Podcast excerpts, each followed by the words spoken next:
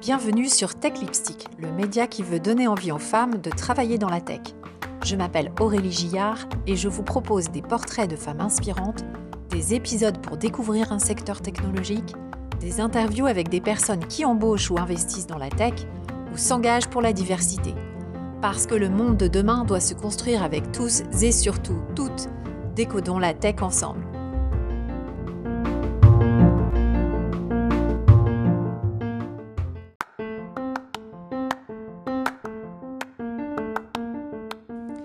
Pour l'édition d'aujourd'hui, j'ai reçu Louisa Hassen, CEO et fondatrice de Malou, une application digitale au service des restaurateurs. Écoutez-la parler de sa passion pour la restauration, de son métier de CEO et partager ses conseils carrière. Bonne écoute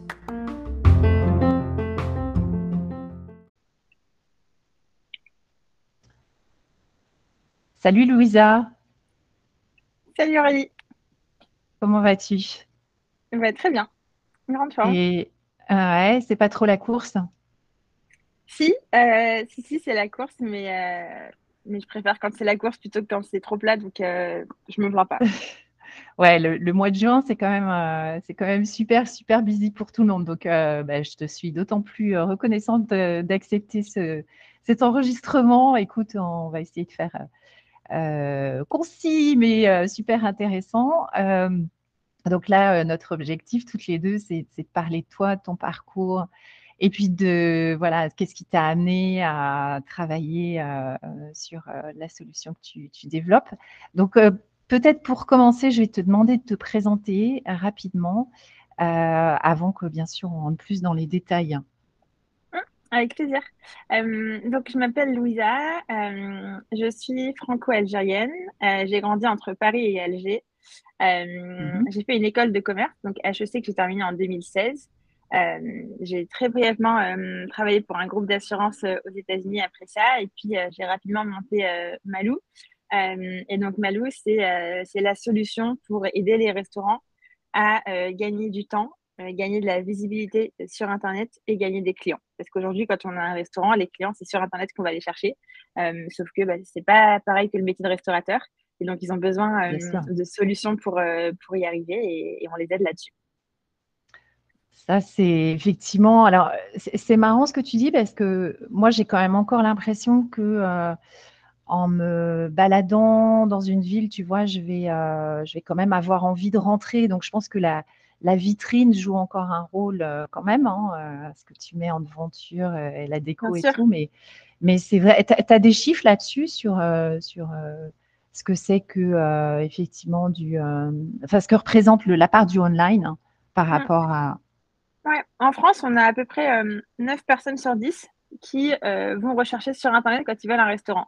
et en fait, ça veut dire qu'ils vont préparer leur passage en amont. Donc, exemple, on cherche une terrasse pour, euh, pour dîner ensemble ce soir dans un quartier précis. Donc, je vais chercher euh, ou sur Google ou sur Instagram ou peu importe. Euh, ou bien aussi, on se promène et qu'on veut, on voit une jolie terrasse, on se dit, ah, c'est sympa, on va, on va s'installer. de plus en plus, on, on, voit dans les rues le réflexe des gens qui vont prendre leur téléphone, vérifier les avis clients avant de pousser la porte. D'accord. Ouais, ouais c'est logique. Ouais. C'est... Mais 9 sur 10, ah ouais, c'est énorme. Ouais. 9 sur 10, c'est dingue. D'accord. Bon, on va revenir sur euh, comment t'es venue euh, l'idée de, Malou. Euh, je, je, mais je pouvais pas m'empêcher de te poser la question parce que j'adore aller au resto. Donc, et là, là, tu vois, à chaque fois que je me balade dans New York, je suis là. Bon, mais je suis d'accord, hein, je regarde tout de suite les avis. Donc, ça fait complètement sens. Peut-être avant qu'on démarre, franchement, je sais que tu es OK pour qu'on fasse l'exercice du petit quiz toutes les deux. Euh, donc, euh, bah, écoute, on, va démarrer si tu es OK euh, avec la première question qui est quelle est la personne de la tech que, qui est ton rôle modèle en fait? Mmh. Alors, je suis pas une très bonne élève dessus. J'ai pas vraiment de rôle modèle. Il y a des gens que j'admire pour différentes partie de leur personnalité ou de leur réussite, euh, mais j'ai absolument euh, pas, de, pas de modèle. J'écoute beaucoup de podcasts, je sais que c'est une des prochaines questions, euh, et donc ça me permet d'apprendre d'apprendre des témoignages de, ceux qui ont, mm. qui ont exécuté, enfin qui ont pensé et exécuté par la suite. J'ai pas vraiment de, de, rôle modèle dans la tech. D'accord. Bah écoute, du coup, alors c'est podcast ou c'est ton, ton, émission préférée en podcast mm. Ouais, j'aime beaucoup Mathieu Stéphanie, Génération Do It Yourself. J'ai eu la chance d'ailleurs d'être invitée à son micro il y a deux, trois ans maintenant. Je pense trois ans, c'était au tout début de, ah, tant que ça Ah ouais, c'est pour ça que je t'ai pas vue alors. En fait, parce que moi j'écoute énormément, énormément aussi cette émission. C'est pour ça que je t'ai pas vue. D'accord. Ouais. Il avait fait une série Early Stage et, du coup l'épisode 1 du Early Stage c'est Malou c'est wow. de Malou. Euh, donc c'était cool et j'aime beaucoup, euh, j'aime beaucoup ces podcasts. Euh, j'aime beaucoup ceux de son associé aussi, Le Panier, qui sont très orientés e-commerce. Et après, je trouve qu'il y a de plus en plus de podcasts thématiques qui marchent bien. Il y en a un sur la vente en startup qui, qui est plutôt très bien fait.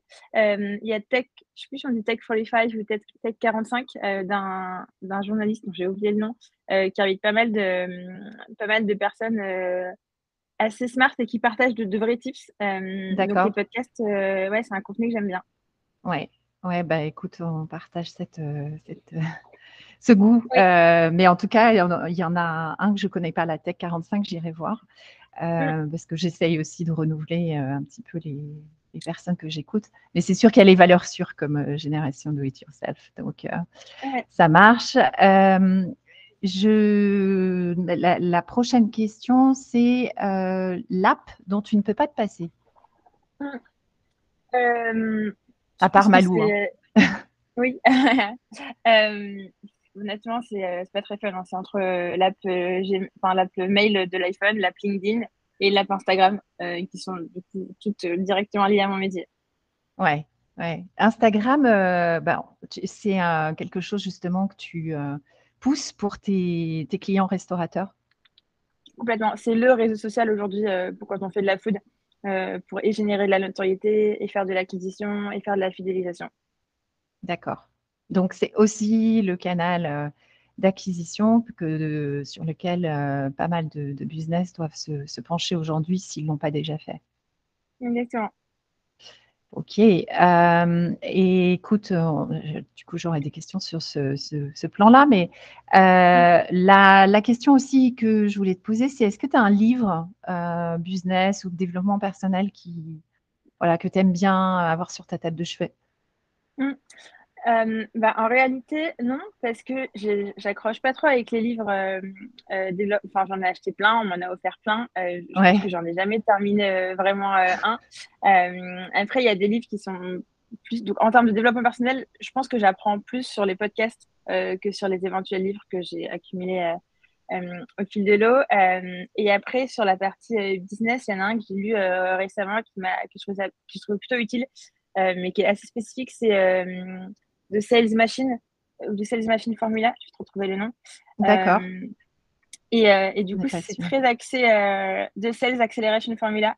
c'est très axé construction d'une équipe commerciale, comment est-ce qu'on fait, comment est-ce qu'on veille à ce que les intérêts des individus soient alignés avec les intérêts de, de l'équipe? et ça, je l'avais beaucoup aimé, mais je, prenais des notes. Enfin, c'était comme un, cours que je faisais en, lisant. Ouais. ouais.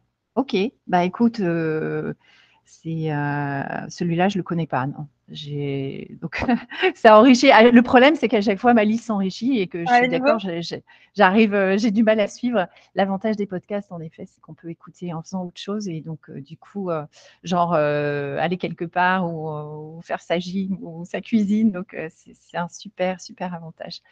ça marche. Il y a un truc en plus que tu veux peut-être que tu veux partager un truc qui t'a sur lequel tu as flashé et puis euh, euh, euh, non, il y a des newsletters que je lis pas mal, ah qui, bon, qui sont encore une fois très liés à la food. Il y a It's Business de Olivier Frey, qui est franchement hyper bien faite pour faire de la veille sur l'industrie de la food. Il y a Pomelo de Ezekiel Zera, qui est pareil, très bien faite aussi. Euh, et donc, c'est deux news que je lis euh, assidûment euh, chaque semaine. D'accord. Ah ouais, tu arrives quand même à dégager. parce que c'est vrai que, tu vois, j'ai quand même pas mal de newsletters dans ma boîte. j'ai du mal à, à tout suivre. Bah, surtout pour celles qui sont daily, en fait. Hein. Ceux, qui, ceux qui arrivent tous les jours, là, c'est mission impossible. Mais c'est vrai que le format euh, weekly ou, tu vois, tous les, toutes les quinzaines, ça, c'est pas mal. Mmh. Écoute, super, merci pour les tips et euh, bah, écoute, euh, on va pouvoir rentrer un peu plus dans les détails de, de ton parcours. donc, qu'est-ce qui, pour revenir à ce qu'on disait tout à l'heure, Comment c'est comment t'es venue l'idée de, Malou? Alors moi j'ai vécu à New York à deux reprises euh, et les deux fois euh, je passais littéralement euh, tout mon temps libre ou à chercher des restaurants ou à fréquenter des restaurants et c'est là où je me suis rendu compte en fait que, je, ça se passait sur mon téléphone ou sur mon ordinateur. Je, préparais chacune de mes, de mes sorties au restaurant sur internet en regardant les photos, les avis, les mmh. menus. Euh, pas mal de choses. Euh, et en rentrant en France, euh, je me suis rendu compte que j'avais gardé les mêmes réflexes et qu'autour de moi, les gens aussi recherchaient leur restaurant sur Internet. et puis, je suis allée interroger des restaurateurs en leur demandant s'ils savaient d'où venaient les gens qui étaient attablés chez eux. Et là, surprise, personne n'était capable de me répondre. Au max, ils reconnaissaient deux tables habituées, une table de la fourchette, et ça s'arrêtait là. Euh, et, c'est là où je me suis dit, en fait, il y a quand même un décalage parce que les gens, c'est sur Internet qui cherchent et les mmh. restaurateurs, euh, bah, ils ne savent pas sur quel bouton appuyer en ligne pour, que, pour remplir leur restaurant. Euh, et c'est là où j'ai commencé à me former d'abord au référencement local, au, community management, à la gestion e-réputation. j'ai créé un blog dans lequel je partageais tous mes apprentissages avant même de créer la société. et ensuite, grâce à ce... C'est comment C'est le blog de Malou. Euh, c'est le blog de Malou. si on tape euh, malou.io euh, slash blog, on, arrive dessus et il y a des, articles qui, datent de quelques années déjà. et en fait, du, coup, grâce à ce blog, j'ai mes premiers clients. Et donc, j'ai créé la société. j'ai eu deux clients avant de créer la société.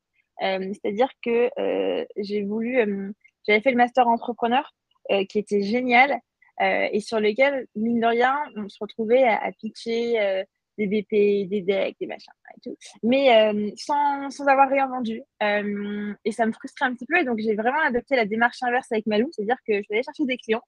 Euh, ils voulaient me payer par virement, je ne pouvais pas, j'avais même pas de compte bancaire, il n'y avait pas de société. Donc, mhm. j'ai collecté deux chèques de clients qui étaient prêts à travailler avec moi. Et ensuite, j'ai créé la société. Alors, à travailler, à travailler pour faire quoi en fait? Qu'est-ce que, te, qu'est-ce que tu fais pour tes clients? Hum. Alors, à l'époque, ce que je faisais, ça n'a pas trop changé, mais le format a été modifié, euh, c'était de la prestation de service mensualisée, dans laquelle je faisais du référencement local. Le référencement local, qu'est-ce que c'est? C'est si maintenant on se dit que toutes les deux, euh, on est à Paris, tu es venu dans mes bureaux et on veut manger un burger dans le 12e, par exemple, mmh. euh, donc on va taper Burger Paris 12. Et donc, ce qu'on va voir à l'écran, ça va être la map de Google, trois fiches d'établissement et une série de liens. Et si on regarde de plus près, les premiers liens, ce sera toujours la fourchette, les 10 meilleurs, blablabla. TripAdvisor, les 10 meilleurs, blablabla. Euh, et puis des liens de médias ou d'agrégateurs. Aux US, on aura les liens de, Yelp, d'OpenTable en premier euh, et des médias. Donc ça, ça veut dire que quand on a un restaurant aujourd'hui, euh, ça ne sert pas à grand-chose d'investir sur le référencement de son site web. Parce qu'en fait, devant le lien de son site, il y aura toujours des mastodontes, des annuaires, des plateformes, des, médias. Mm. En revanche, si on travaille bien son référencement local, donc c'est en fait ça fiche Google My Business, là on a une chance d'apparaître en haut de l'écran parce qu'avant même le premier URL de la fourchette TripAdvisor, OpenTable ou, whatever, on va avoir de la place pour trois établissements. Trois fiches d'établissements. Qui, sont, euh, qui sont en fait liés à ce que le propriétaire du business a renseigné dans Google. Euh, entre autres. Voilà. entre autres, ils sont liés à beaucoup de paramètres, mais c'est en tout cas les résultats que Google a estimés les plus pertinents par rapport à la requête de restaurant. Euh, et donc ça, ça s'appelle pour remonter naturellement euh, en haut de, la page, il faut travailler son référencement local. C'est-à-dire qu'il faut comprendre les mots-clés que nos clients potentiels vont euh, utiliser. Il faut mmh. développer une stratégie de contenu avec ces mots-clés pour réussir à monter. Une fois qu'on est monté, il faut développer une stratégie encore pour maintenir ses positions, etc. Donc, c'est ce que je vendais la première fois. Donc, vraiment du référencement local et de la gestion de e-réputation, parce que c'était quand même très lié. Et assez vite, euh, mes restos m'ont demandé de gérer aussi leurs réseaux sociaux. Donc, ce que j'ai fait euh, moi au départ. Euh, je suis vraiment pas douée en, photo en plus. et donc, en fait, ils, avaient avec moi à l'époque un abonnement pour une prestation de marketing digital, de communication digitale, à la fois sur les annuaires, les plateformes et les réseaux sociaux. Donc là, là tu étais, comme, un peu comme une agence, en fait, à, cette époque-là. J'étais une agence. J'étais complètement une agence. Euh, et en fait, après la première année euh, d'agence, euh, je me suis rendu compte qu'il y avait beaucoup de choses qu'on faisait en tant qu'agence qui étaient des tâches répétitives et il n'y a pas si grande valeur ajoutée que ça. Et donc, ce que j'ai fait, c'est que je suis allée débaucher mon, meilleur copain qui, avec qui on était en prépa à Ginette une dizaine d'années auparavant, qui lui était ingénieur. il, a, donc, il m'a rejoint la deuxième année. Mmh avec pour rôle de mettre en place des process et des automatisations pour fluidifier le travail des, des, chargés de projet dans l'agence. et en fait, ce qui s'est passé, c'est qu'au bout de la deuxième année, non seulement on a triplé le chiffre d'affaires, et en plus, on a doublé la productivité des équipes. Ça veut dire qu'une personne pouvait gérer deux fois plus de restaurants avec le même niveau de qualité. Parce que tous les goulets d'étranglement, euh, les, tous les mois, on faisait des bilans clients, ça pouvait prendre une demi-journée. Bah, là, avec ouais, c'était 30 minutes, tout était généré automatiquement et il n'y avait plus qu'à analyser les chiffres. Euh, pas mal de choses comme ça. Et ensuite, euh, on s'est rendu compte à la fin de cette deuxième année qu'on pouvait aller beaucoup, beaucoup plus loin dans l'automatisation. Donc, on a pris un troisième associé tech, un développeur, Victor, et on a passé toute l'année 2020 à vraiment transférer l'expertise qu'on avait acquise en tant qu'agence dans une solution qui centralise tout, qui est facile à utiliser, qui est complète, qui est efficace et surtout qui est adaptée aux restaurateurs. Euh, et puis dans notre malheur, en 2020, en fait, ces restaurateurs, ils avaient beaucoup de temps à passer avec nous pour euh, co-construire la solution. Donc on l'a vraiment fait euh, main dans la main avec eux. on l'a officiellement lancé une année après, en, en janvier 21. Euh, et, là, on a à peu près 500 euh, restaurateurs euh, qui l'utilisent. on est 35 dans l'équipe. ça marche bien. On a beaucoup de clients en France. On commence à en avoir à l'étranger, aux US, aux Émirats, au UK, enfin, dans Canada, dans pas mal de pays, pays cool. Et donc, on se développe à un bon rythme. Et comment t'expliques ça? Tu, Quel, problème, en fait, tu résous pour eux quand tu leur pitches, en fait, la solution? En fait, euh, il y a quelques années, euh, ce qui faisait la réussite d'un restaurant, c'était ou son emplacement ou euh, un chef médiatique. Mm. le chef médiatique, ça sert toujours. Encore que pour qu'il soit médiatique, il faut qu'il soit bien présent sur les réseaux sociaux. et l'emplacement aujourd'hui, c'est plus trop l'emplacement dans la rue qui va faire tourner un business, c'est plutôt l'emplacement sur Internet. Et, et, donc, ça veut dire que l'acquisition client, elle se passe sur Internet pour tous les restos. Euh, si je suis un, si mon client recherche par besoin, il va falloir que je sois visible en haut des résultats de recherche pour ces mots-clés. Et si je suis un lieu de destination, bah, je le suis aujourd'hui grâce aux réseaux sociaux, grâce à Internet. Et en plus, les gens vont quand même vérifier sur Internet euh, en tapant le nom de mon établissement directement pour voir mes avis, mon menu, ce que je peux réserver, etc. Euh, donc aujourd'hui, en fait, la réalité, c'est quand on a un restaurant, les clients, c'est sur Internet qu'ils vont chercher. et ça, donne, ça nécessite un temps, euh, des compétences euh, que n'ont pas les restaurateurs et que parfois ils n'ont même pas envie de développer en fait parce que c'est juste pas leur métier. Mmh, mmh. Et donc c'est ça qu'on fait pour eux. On leur permet de, bah, de gagner du temps dans la gestion quand ils veulent, le faire ou du temps en faisant tout pour eux quand ils veulent pas le faire et des clients.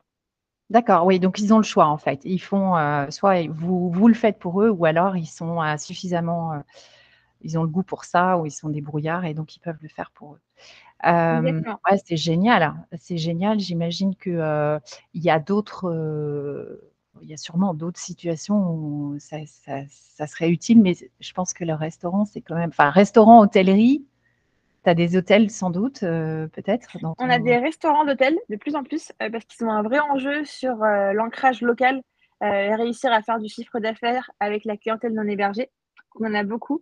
Euh, et on a euh, bah, des bars, salons de thé, coffee shop, euh, des boulangeries aussi pas mal, puisque les boulangeries, finalement, c'est bah, le restaurant de, 2020. et c'est un choix stratégique qu'on a fait. On s'était posé la question est-ce qu'on fait une solution de marketing digital pour tous les commerces de proximité, donc le coiffeur, le mhm. cordonnier, le fleuriste, etc. Ou est-ce qu'on fait la solution pour les restaurants? Et on a choisi la deuxième option parce qu'on veut, on veut faire le meilleur produit et pour faire le meilleur produit, il faut se concentrer sur les besoins d'une seule cible. Euh, et c'est le choix qu'on a fait. Donc euh, aujourd'hui, on aide les restaurants à faire de l'acquisition client. Puis demain, on les aidera à faire de la fidélisation, euh, à mieux piloter leur business, etc. Mais on va rester en collaboration qu'avec des restaurants.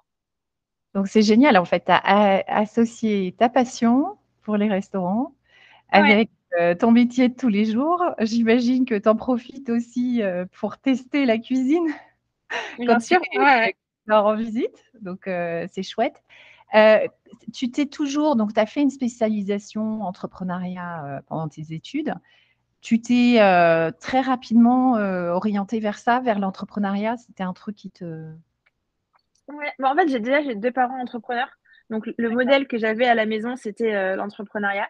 et j'avais failli, donc après le master entrepreneur, j'avais failli monter une boîte avec deux copains sur une thématique qui n'a absolument rien à voir. c'était une application d'éducation thérapeutique pour prévenir les maladies cardiovasculaires. Donc, rien à voir comme marché et comme enjeu. et en fait, assez vite, on s'est rendu compte qu'on n'avait pas la même vision. et donc, on a juste préféré rester copains et pas, pas monter de, de boîte ensemble. Ouais, C'est pour ça que donc, je suis allée aux US. Ouais. Plutôt sage comme décision. Ta, ta, première expérience, tu as, mentionné que tu avais bossé pour une boîte d'assurance. Ça n'a pas duré longtemps. tu peux m'en parler? Ça t'a apporté quelque chose Ouais, ouais. Euh, du coup, c'était chez L'Air Hermès. Euh, donc, L'Air Hermès, c'est une, euh, une boîte qui fait de l'assurance B2B. Euh, donc, c'est un marché qu'on ne connaît pas trop. Euh, pas, en tout cas, moi, je ne connaissais pas avant de travailler avec eux. Et donc, l'assurance B2B, c'est bah, en fait les transactions entre les business. ont des, des polices d'assurance dessus pour s'assurer les délais de paiement ou des choses comme ça. Et de plus en plus de ces transactions se font maintenant en ligne. Euh, or, les polices d'assurance sont adaptées à des business euh, à l'ancienne, où c'est les commerciaux qui s'appellent par téléphone, qui s'envoient des fax, etc. Donc, il y avait tout un sujet à développer un nouveau produit d'assurance euh, distribué en, API, donc qui s'adapte en fait aux grosses transactions qui se font sur les marketplaces. donc, vraiment, j'ai adoré le marché et, et, l'intérêt business que ça a suscité. sauf que assez vite, mais j'ai eu déjà des des enjeux d'entrepreneuriat avec les, sociétés de mes parents. je sentais qu'ils avaient besoin d'un coup de main euh, et, euh, et, moi, j'étais à New York en train de faire de l'assurance, donc c'était pas trop euh, adapté.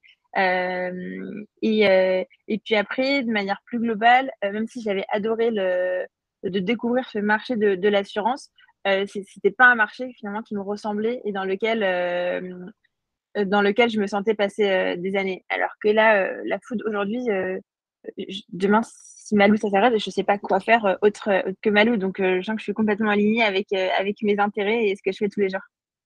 Ça, c'est un bon, je trouve que c'est un, bon baromètre. Se dire, demain, si je devais arrêter ou quitter ce secteur, en fait, je serais tellement malheureuse que je ne saurais même pas quoi faire d'autre. donc, donc c'est vrai que, et, et, pour autant, ça peut changer. Peut-être que dans, voilà, peut-être que dans dix ans, tu auras envie d'autre chose et, et on ne sait pas, mais bon, en tout cas, c'est un bon baromètre. Euh, je suis assez d'accord.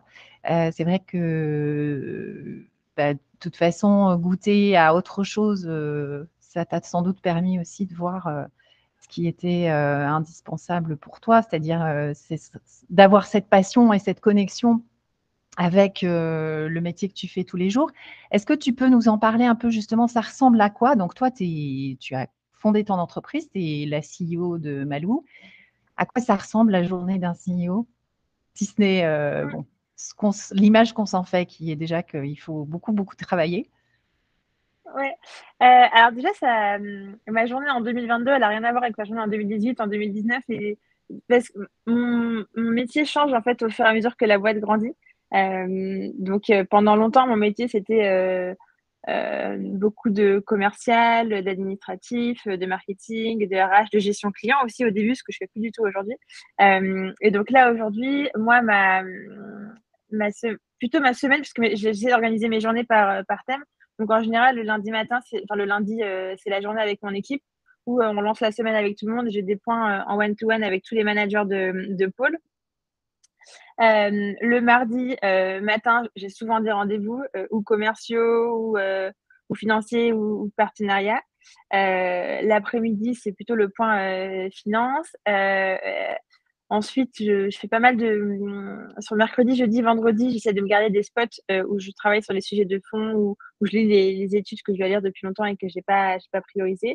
Euh, et aujourd'hui, moi, le gros de mes fonctions, c'est marketing, sales, RH euh, et euh, financement, financement de la boîte.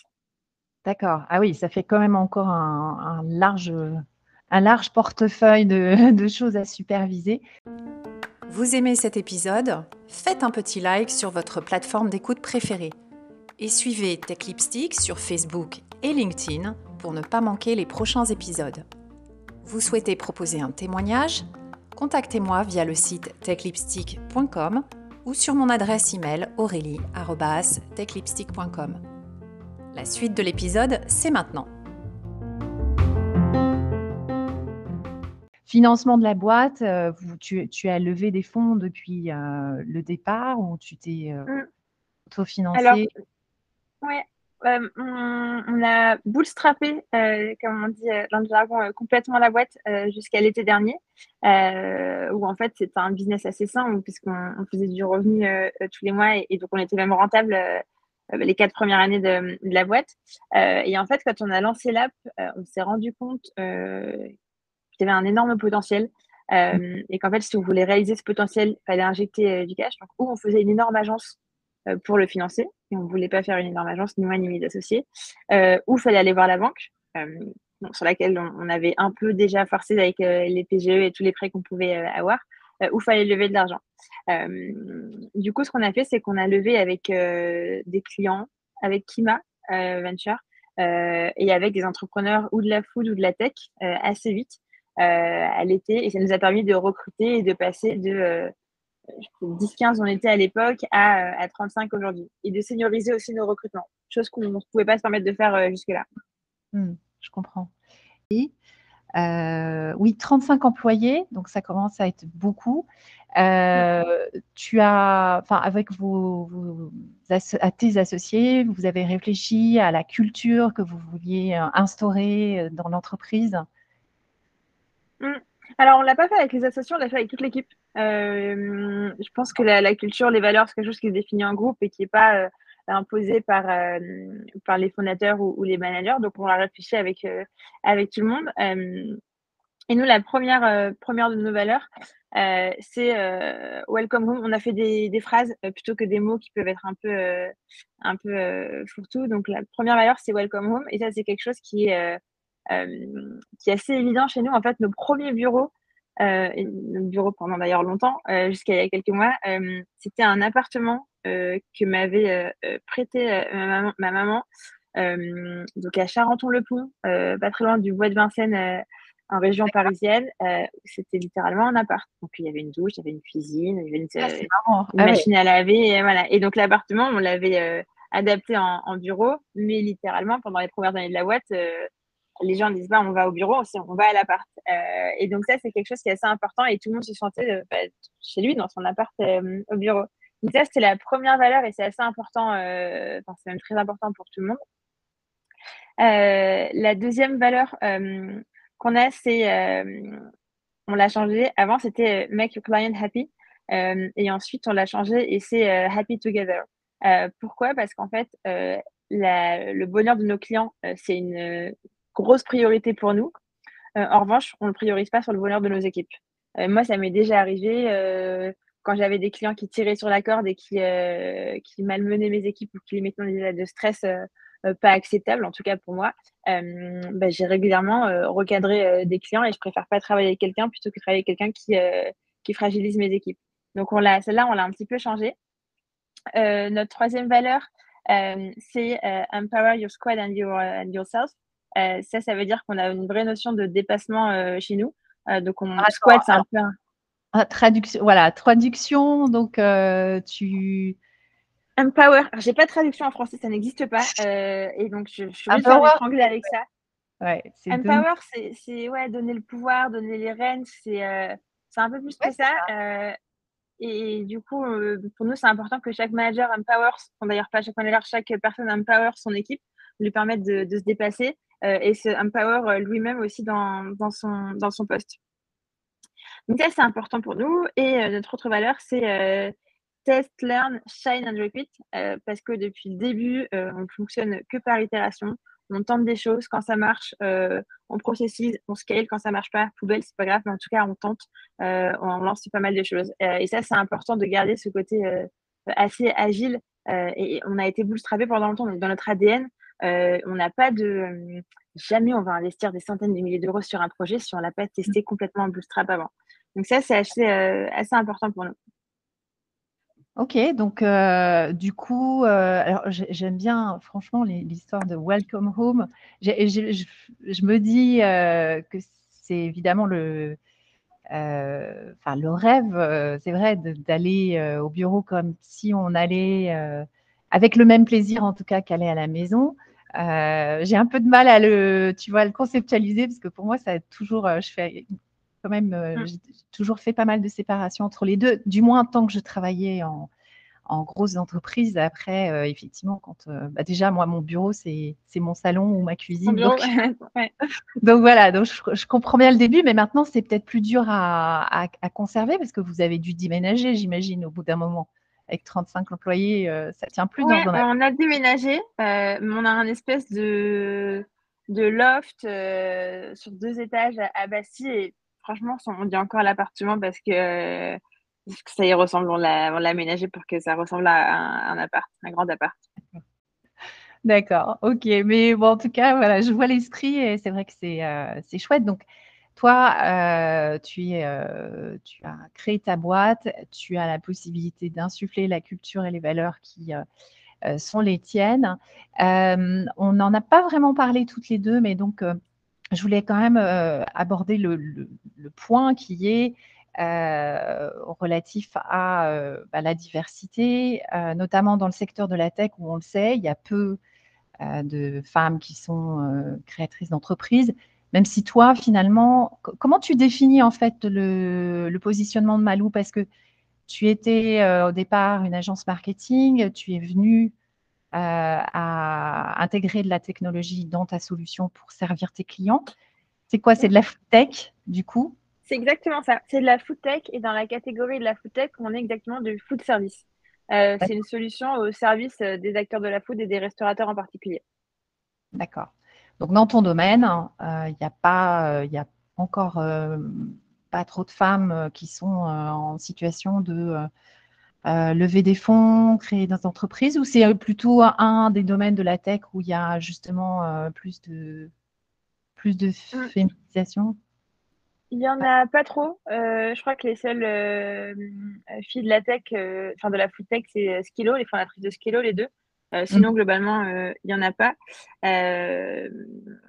mais après, tu vois, pour le coup, la levée de fonds, c'est le critère dont on parle beaucoup. et pour moi, c'est vraiment un moyen et c'est pas une fin. et là, de plus en plus, les marchés commencent à montrer qu'il faut pouvoir aussi rouler sans avoir levé des fonds.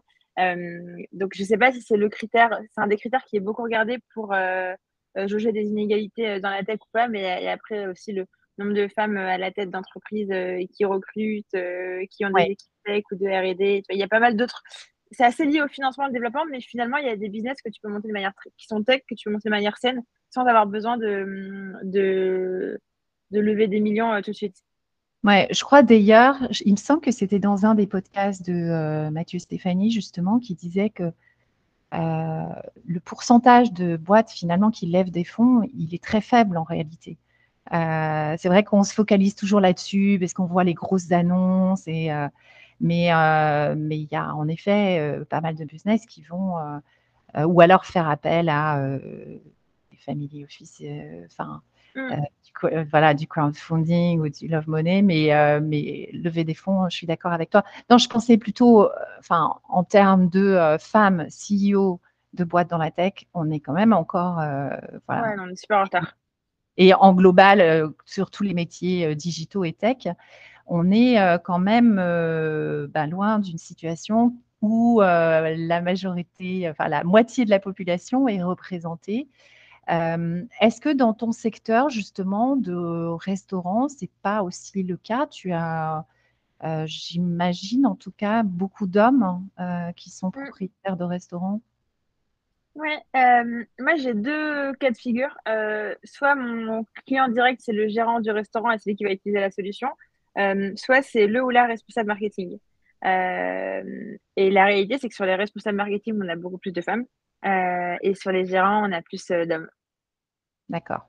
Bon, donc ça s'équilibre pour toi au point de vue de, tes clients.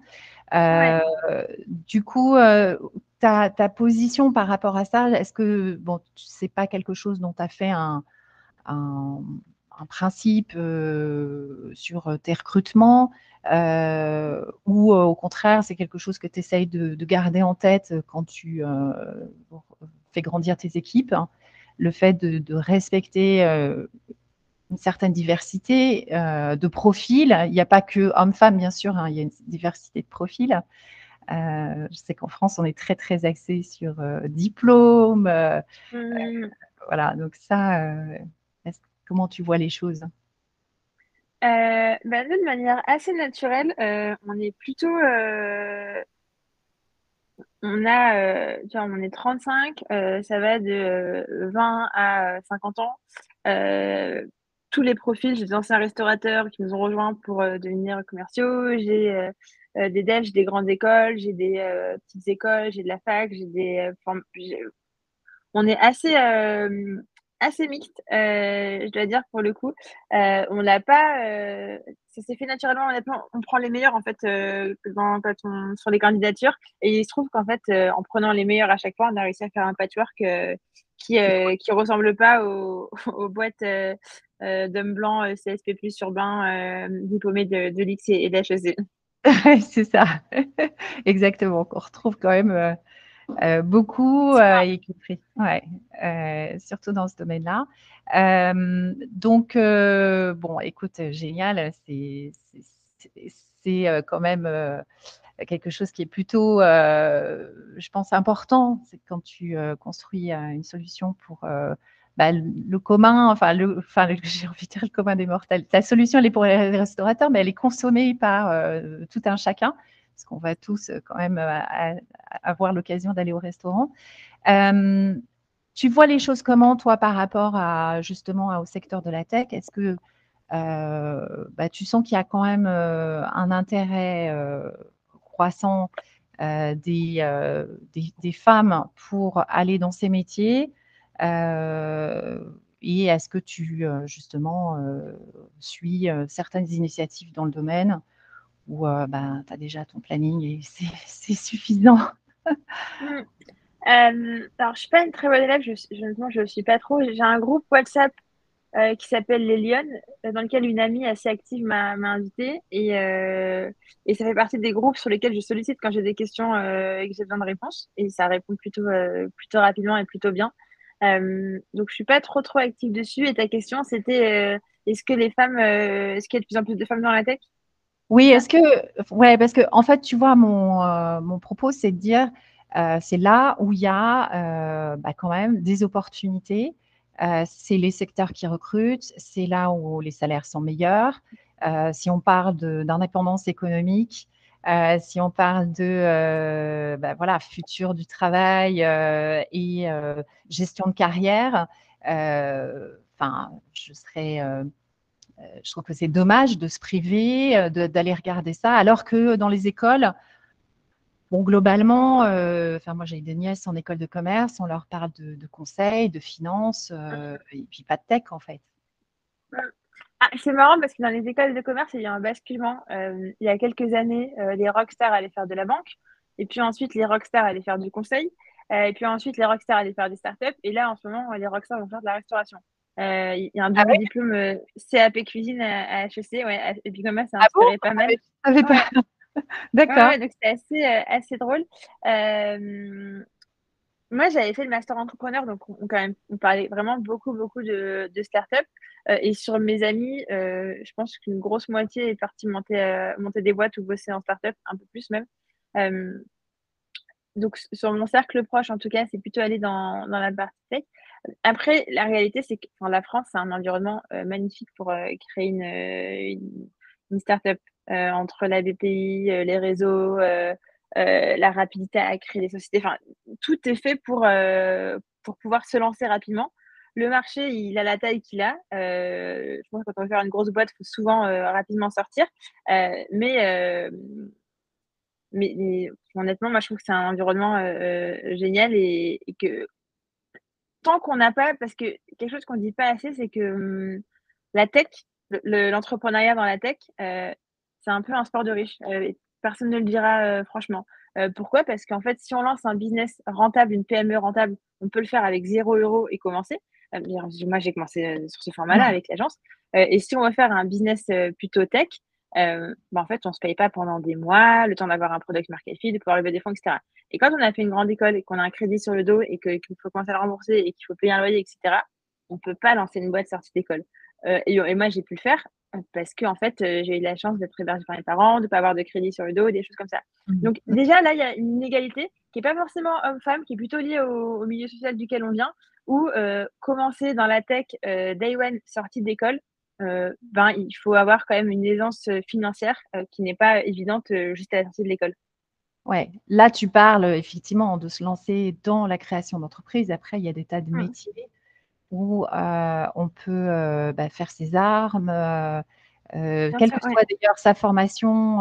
c'est vrai que on n'est pas nécessairement tenu d'avoir fait une école d'ingénieur pour aller bosser dans la tech. On peut être juriste, on peut être avoir fait du marketing, on peut aimer le service client. Enfin, il y, a plein de, de, façons finalement de rejoindre une entreprise tech, de faire ses armes et puis et puis en réalité, tout le monde n'est pas destiné à, devenir entrepreneur parce que ça, c'est un, chemin qui est parsemé d'embûches et euh, toi, tu t'étais destiné dès le départ. Mais, euh, mais justement, euh, et, je pense que du coup, on, approche de la fin.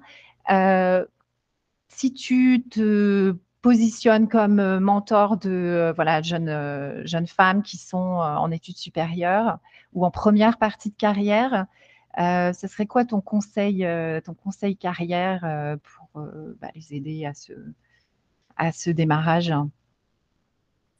Que ce soit entrepreneuriat ou pas entrepreneuriat, que ce soit de la tech? Ouais, enfin, en fait, par rapport à ton secteur, en tout cas, c'est vrai que, comme tu dis, que ce soit entrepreneuriat ou pas. Mmh. Peut-être la première chose, c'est euh, à aucun moment euh, se mettre un espèce de plafond de verre euh, parce qu'on est une femme ou qu'on vient dans le milieu X ou Y. Enfin, moi, à aucun moment, je me dis, ah, c'est une femme, ça va être, je suis une femme, ça va être plus dur que. Mais vraiment, ça m'a jamais traversé l'esprit. Donc, pas se mettre des limites qui font font pas sens. mon deuxième conseil, ce serait bah, de se retrousser les manches parce que clairement, il faut travailler pour que ça marche. Euh, c'est pas un grand secret. Mon troisième conseil, ce serait de bien s'entourer euh, à tous les à tous les niveaux. Euh, Mathieu Stéphanie, il a une, une, un dicton que j'aime bien. Il dit Nous sommes la moyenne des personnes que nous fréquentons. et, je pense que c'est vrai. et du coup, il faut bien s'entourer en pro comme en perso pour pouvoir décoller. Et, et mon, dernier, mon dernier conseil, c'est être résilient et pas euh, voir des problèmes là où il n'y en a pas. En réalité, euh, le problème, euh, c'est la mort et la maladie. Et, donc, il faut pas mal désacraliser et pas s'arrêter à des petits échecs qui sont des petits pour moi. En général, quand j'ai un, petit échec, un malheur ou quelque chose qui me chiffonne, je me projette directement. Je me dis, bah, imagine dans six mois quand tu vas y repenser ce que tu te diras. Et je sais que je, je repenserai en souriant. Donc, en fait, vraiment, à part la mort et la maladie, il n'y a rien de grave. Il faut le garder en tête et il ne faut pas s'arrêter au premier. Au pas première déception ou première euh, mini-échec euh, sur la route. Ouais, euh, il n'y a pas longtemps, il y a un podcast que j'ai commencé à écouter qui s'appelle Electric Girls, qui fait par une américaine qui est dans le secteur de l'automobile, mais qui fait venir pas mal de femmes bah, qui travaillent sur le sujet de la, des véhicules électriques, en fait, de la de l'autonomie avec l'électrique. Et euh, elle a reçu une femme dont le conseil était euh, de planifier quand même, de, faire un plan de carrière. Alors, et elle, donnait des exemples pour ça. Et je me dis, moi, c'est drôle. Moi, j'ai construit ma carrière complètement par opportunité. J'ai absolument rien planifié. Euh, qu'est-ce que t'en penses quoi? Parce que justement, j'ai pas eu l'occasion d'échanger avec une, une, autre femme là-dessus, mais est-ce qu'on a besoin de planifier ou finalement, est-ce qu'on n'a pas besoin de, bah, comme tu disais au début, hein, trouver sa passion et puis euh, c'est ça qui va euh, finalement guider euh, son, développement sur, sur la suite? Moi, je pense qu'il faut juste savoir où est-ce qu'on veut aller. et avoir en tête peut-être les grosses étapes pour y aller. Mais le risque de la planification, c'est qu'en fait, on prépare plus de temps à préparer qu'à faire. et ça, c'est la première chose pour pas y arriver. Donc, moi, au début, Malou, c'était complètement de l'opportunisme. J'ai repéré quelque chose. Il se trouve que j'adorais, je l'ai repéré aussi parce que j'adorais la food et je me suis lancée dessus. Et puis ensuite, ça s'est construit. Donc, juste avoir une idée de là jusqu'où on veut aller et des grandes étapes à franchir pour y arriver. Euh, et je pense que ça suffit parce qu'après, si on veut rentrer encore plus dans le détail, bah, on, passe plus de temps à planifier qu'à exécuter. En fait, tout se joue dans l'exécution. En tout cas, écoute, euh, merci beaucoup pour ton, ton partage d'expérience. Euh, est-ce qu'il y a quelque chose que tu veux rajouter? Une cause que, je sais pas, une cause dont tu veux parler, un truc qui te tient à cœur et dont on peut profiter ici? Non, pas trop. Peut-être euh, si j'ai un dernier mot, c'est euh, faut, arrêter, faut pas avoir peur, juste euh, faut juste foncer et si on a confiance et qu'on travaille, il n'y a pas de raison pour que ça marche pas. Inscrivez-vous sur la page Tech Lipstick de LinkedIn ou de Facebook et ajoutez le podcast à votre plateforme d'écoute. À bientôt.